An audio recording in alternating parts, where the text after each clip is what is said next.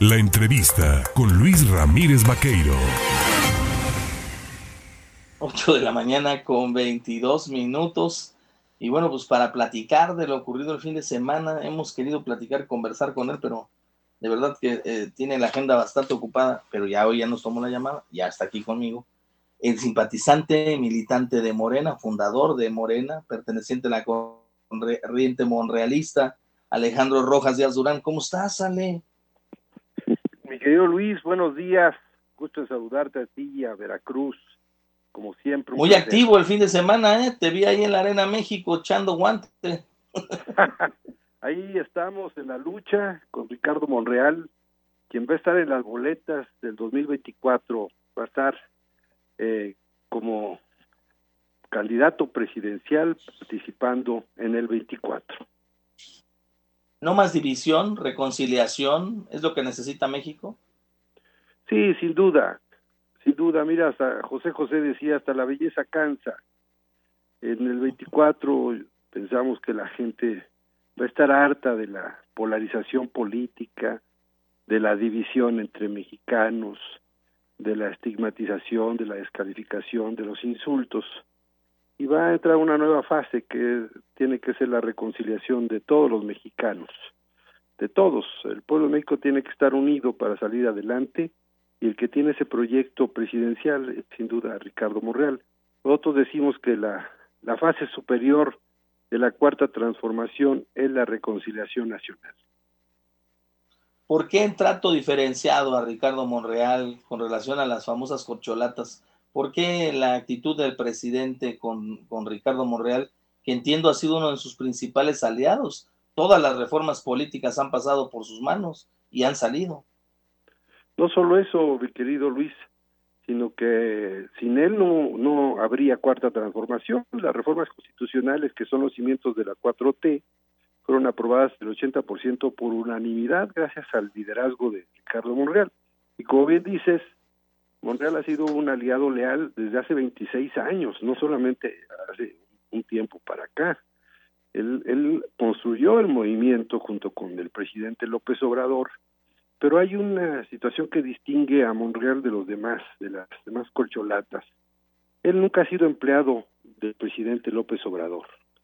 Y con respeto lo digo, él, sido, él ha sido un aliado político que tiene criterio propio, tiene una trayectoria propia, y las corcholatas pues todo se lo deben al presidente. El presidente pues lo que desea, todo presidente mexicano lo ha soñado, es que lo suceda alguien que pueda, que vea como un como un empleado, ¿verdad? Que, que le haga caso, que le dé órdenes y que finalmente este él siga controlando. Es el, el sueño del maximato del presidencialismo mexicano, que es un mal que tiene México desde hace más de un siglo.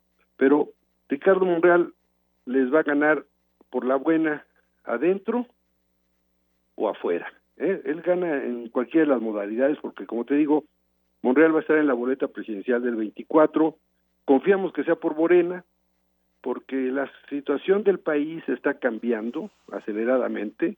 Las condiciones objetivas de, de, medición de los resultados del gobierno eh, en todos los órdenes, pues no son los mejores resultados, ni en materia de seguridad, ni en materia de disminuir la pobreza en el país, ni en materia de inclusión social, ni en materia educativa, mucho menos en materia de salud, que se desmanteló un sistema de salud que pues funcionaba mal, que bien ahí funcionaba, este, en las clases medias se han precarizado, el salario mismo de los trabajadores ha disminuido realmente, la inflación, la carestía y todos estos problemas que se van acumulando un día sí y otro también, pues finalmente el 24 la gente lo que califica son los resultados de un gobierno, no la popularidad del presidente en turno.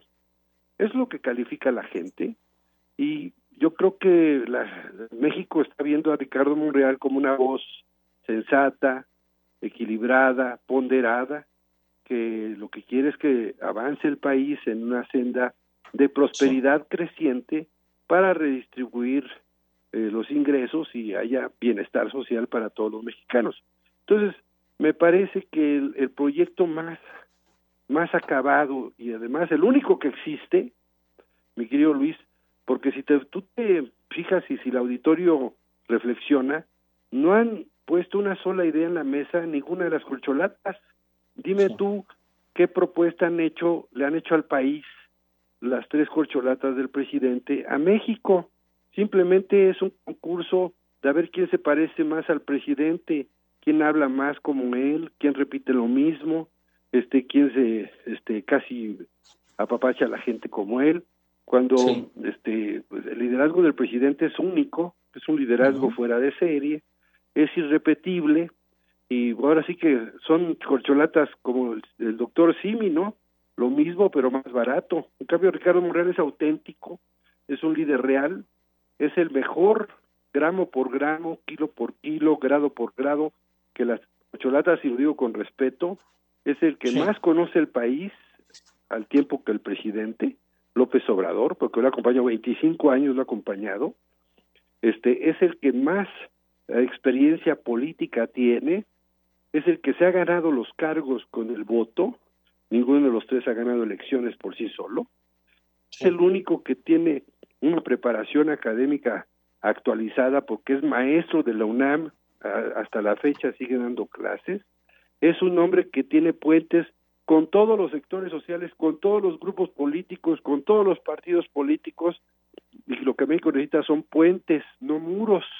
Y es además el único que, que tiene la sensibilidad social y el origen popular como el presidente López Obrador. Los otros tres corcholatas este pues tienen un origen eh, en el acomodo, como decía Colosio, este no son parte, no son producto de la de la cultura del esfuerzo y Ricardo sí, Ricardo Monreal era un campesino a los 10 años, su, su papá, sus campesinos y labraban la tierra.